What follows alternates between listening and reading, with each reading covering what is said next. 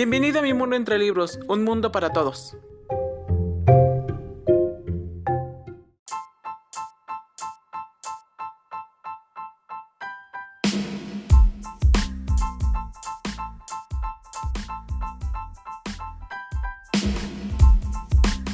Hola, bienvenidos a mi mundo entre libros y bueno pues hoy es lunes y qué hacemos mejor los lunes que no hablar de estos temas tan polémicos que vemos día con día, las noticias tan importantes en tu noticiero semanal.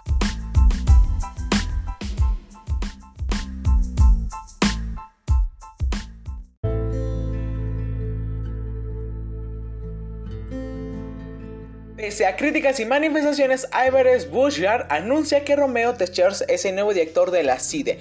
Pues en México ha habido varias protestas y manifestaciones para que Romero Techers no sea el nuevo director de la CIDE. Pero con todos los cambios que ha habido en México, no solamente en la presidencia, sino también en el gobierno y en todo el país, esto es un poquito difícil de manejar. Significa que van a, a venir nuevos directivos a mandar a un país.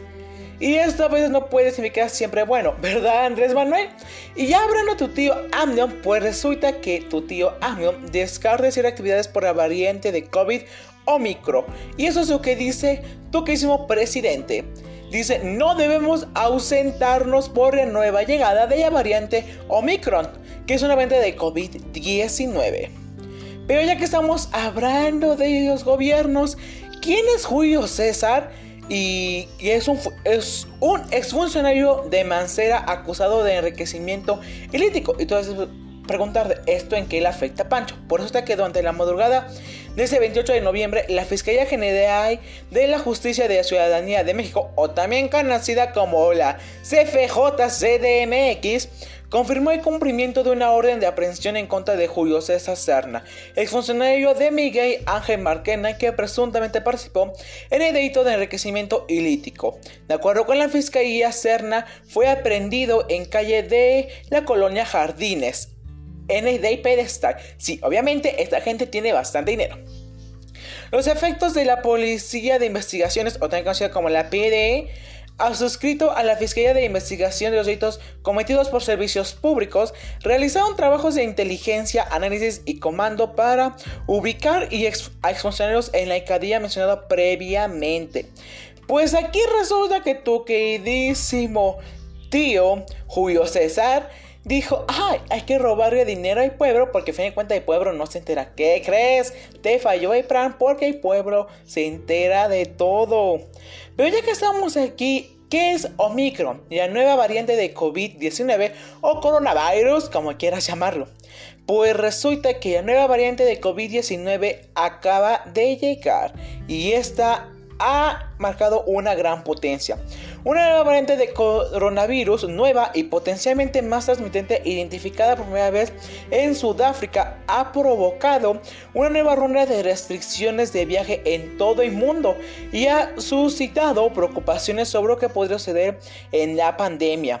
Por eso la Organización Mundial de la Salud, o también conocida como la OMS, anunció el viernes que ha designado la variante de COVID-19 llamado Omicron como de preocupación y dijo que se está realizando múltiples estudios a medición que los accesorios continúan monitoreando la variante. Si bien los científicos dicen que hay motivos para estar preocupados por la variante, enfatizan que todavía hay muchas cosas que no sabemos. Incluso si la variante es realmente más contagiosa, si causa una enfermedad más grave, o cuáles pueden ser sus efectos sobre la efectividad de la vacuna. Entonces está preguntando, bueno, pero ¿esto me puede pasar a mí? La respuesta es sí. Resulta que con la nueva llegada de la variante COVID-19, pues eso llega a preocuparnos mucho. Porque cada variante significa una mutación de virus. Y significa que a veces las vacunas no pueden estar preparadas para esa mutación de virus. Hasta el momento no se conoce si la vacuna, cualquiera, la que tú quieras, ya de Moderna, la de Pfizer, no sé, cualquiera de las tantas vacunas que hay, llegue a ser efectiva para lo que llegue a ser la variante. Esperemos como siempre que sí lo sea y que no sea de gran preocupancia o más dicho, o que no nos lleguen a matar, sino que obviamente nos logren salvar, ¿no? Que yo creo que aquí es lo verdaderamente importante y lo que todo mundo quiere, antes que nada. Pero sin duda, esta variante nos está preocupando y nos está poniendo de pelos a todos. Así que vayamos con otra cosa. Sembrando vida y ya fábrica de chocolates. Pues resulta que ahora el cacao, este 29 de julio de 2018, el entonces presidente electo Andrés Manuel López o tengo como tío AMLO, anunció la creación de Sembrando Vida, uno de los programas propietarios de su gobierno con el que buscan descender la pobreza mediante la formación de un millón de hectáreas con árboles frutales medeables de la parcela de agricultores. Y te estás preguntando, bueno, pero esto a qué le afecta a Pancho? Pues resulta que lo que prometió esas hectáreas con árboles frutales y que la gente se podría mantener de una pésima forma, pero se podría mantener, pues no la ha cumplido. Ahora, ¿por qué esta idea en la que Andrés Manuel quería que todo mundo se mantuviera de una forma entre comillas sana y sustentable? ¿Por qué no funciona? Bueno, aquí te explico. Resulta que el campo requiere de mucho dinero, demasiado dinero. Dinero que agricultores por desgracia no tienen. Y no son agricultores, muchas las personas no tienen. Para tener un campo, sustentarlo y que te deje ganancias, es muy poco probable. ¿Por qué? Sustentar un campo requiere de una gran cantidad monetaria. Mucho. En fertilizantes, en la parte en la que llegan a caer pequeñas bacterias que pueden afectar tu campo y se comienzan a comer tus milpas. Y se necesitan químicos para eso, químicos que te cuestan dinero, dinero que no te va a dar el gobierno. Ahora, de todo ese dinero que tú pierdas, el gobierno te va a quitar una parte. Sí, así es. El dinero que tú ganas, el gobierno te quita una parte, pues ay, yo te di las tierras, así que tus 50 me pertenece, pero como que 50 es muy poquito, así que mejor yo te digo que 40 yo me quedo con 60. Ah, pero ahí nos acaba todo. Con ese 60% de dinero que tú tienes, pues resulta que no va a ser suficiente. Por ejemplo, llegas a gastar mil pesos en una milpa y estás recuperando 200, 200 pesos. Sí, ni la mitad. Eso obviamente es muy preocupante y eso nos demuestra una vez más cómo el sistema que quiso crear en Desmonoy para subsaibar, para que el pueblo ya no sufría de hambre, no funciona en nada. Pero ya que estamos hablando de tu tío AMLO, pues resulta que el presidente Andrés Manuel López Obrador, o tengo que decir como tu tío AMLO, pide a Monray aceptar encuesta para definir candidato presidencial de 2024. Mi hijo, apenas estamos en 2021, estamos a punto de pasar de 2022 y tú estás preocupándote por eso. No manches. Pues el presidente Manuel López Obrador le pidió a Ricardo Monray Ávila, coordinador de los senadores de Morena, que se apegue a los estudios del partido, que establece que la encuesta es el método para elegir al candidato presidencial de 2024. Sí, en conclusión, tu querido presidente Andrés Manuel ya se está preocupando porque gane o no gane lo que será, pues técnicamente, una vez más, la presidencia. AMLO dijo que el nuevo director de la CIDE lo decidirá quién deba hacerlo. Así que recordemos que con el nuevo cambio que está sucediendo en lo que es de cambio de todos los puestos, todos, gobernadores, presidentes, diputados, en todos están los cambios. Pues obviamente en manos se quiere lavar las manos diciendo, a mí me echen la culpa, yo solamente me tomando para saber quién gana y de ahí yo no hago nada. Sí, mijo, aquí no tienes las manos tan fácilmente. Legisladores han renunciado a su función de contrapeso del poder, entre ellos Lorenzo Córdoba. Pues resulta que desde la Feria Internacional del Libro, o también conocido como la FEI de Guadalajara, Lorenzo Córdoba, consejero presidencia del Instituto Nacional Electoral, o también conocido como la INE, aseguró que los legisladores han renunciado a su funcionamiento fundamental de contrapeso del poder. Al participar en la presidencia del libro La reelección en México, el nuevo reto democrático, la magistrado José Sánchez Morales, el titular del INE, acusó que los legisladores han privilegiado a que no se cambie ni una coma a las, a las iniciativas invasadas en el Congreso de la Unión. Entonces, te está preguntando, pues, ¿qué pasa aquí? Pues resulta que ahora están agarrando de chongo todos ellos, porque resulta que hay un libro en el cual arruina mucho, mucho a los presidentes de México.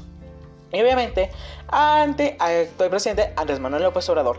Esto obviamente no les gustó para nada.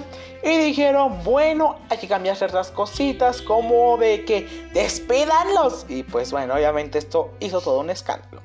López Garter descarta cierre de fronteras por variante Omicron. Pues resulta que ahora el subsecretario de la salud en México, López Garter, acaba de decir que la variante Omicron de COVID-19 no es tan preocupante y no es una justificación para cerrar las fronteras. A mí, mi hijo, me parece una suficiente justificación como para cerrar todas las fronteras. Recordemos que todos estamos expuestos a estos virus. Todos. No hay ni uno. Y hablando de COVID-19, México registra 2.993.897 decesos y 3.883.000 1842 contagios confirmados. Sí, así es México. No está en semáforo verde, no estamos ni cerca del semáforo amarillo. Estamos hecho en el semáforo naranja. Sí, no estamos ni en el semáforo rojo, pero tampoco estamos en el amarillo. Estamos en naranja. Es una situación muy alarmante y que sin duda esto les preocupa a todos nosotros. Nos debe preocupar porque es algo que está afectando contra nuestras vidas. Sobre todo es lo más importante. Jack Dorsey renuncia como director ejecutivo de Twitter. Por eso es que el director ejecutivo de Twitter, Jack Dorsey, de hecho podríamos decir es ejecutivo, ex director, presentó su dimisión y será sustituido por Paraguay Agray, hasta ahora director técnico de las empresas Informa CNC. Decidí dejar Twitter porque creo que esa compañía está lista para dejar atrás a sus fundadores. Esto dijo 12. Recordemos que para que una compañía triunfe a veces hay que comenzar a cortar esa hierba muerta. Quiero dar un pequeño ejemplo, y eso es lo que me dieron en la escuela, así que no creo que sea muy bueno. Es que para lograr que un campo crezca muy, muy, muy hermoso, pues a veces hay que cortar esa mala hierba, ese mal augurio. Y no estoy diciendo que sea muy buen augurio, pero bueno, ¿qué puede pasar con Omicron? La nueva variante de COVID-19. Pues resulta que Omicron, la nueva variante de COVID-19 pues preocupa a la comunidad científica a causa de que aún no se conoce si esta puede ser inmune a la vacuna, lo que significa que la vacuna habrá servido de nada. La vacuna Sputnik con capacidad de neutralizar Omicron. Esto dice Gamaleya. Creo que así se pronuncia. Perdón. Pues resulta que el Instituto Gamaleya de Rusia informó que esta mañana su vacuna contra el COVID-19 Sputnik Quinto, y Spoken Light tiene capacidad de neutralizar las acciones de la variante Omicron. No se crean todo. Eh, recordemos que hemos hecho una investigación muy a profundidad. También recordemos que la vacuna Sputnik ha presentado muchos casos en los cuales se le quedan, se crean glóbulos en la sangre de la gente y eso llega a causar la muerte a esas personas.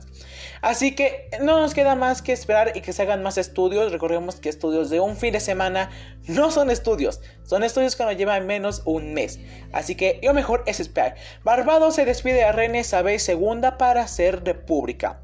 Barbados está a punto de cortar los lazos con la monarquía británica para iniciar este lunes 29 de noviembre, una historia de transición y convertirse en la república más joven del mundo. Su actual representante de la gobernadora general Sandra Mason suitea esta asamblea en la reina Isabel II como jefa de estado.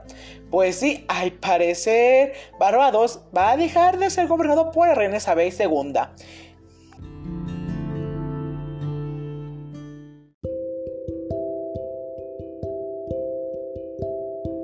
Muchas gracias por estar con nosotros en este capítulo y esperemos que nos puedas acompañar en un capítulo siguiente.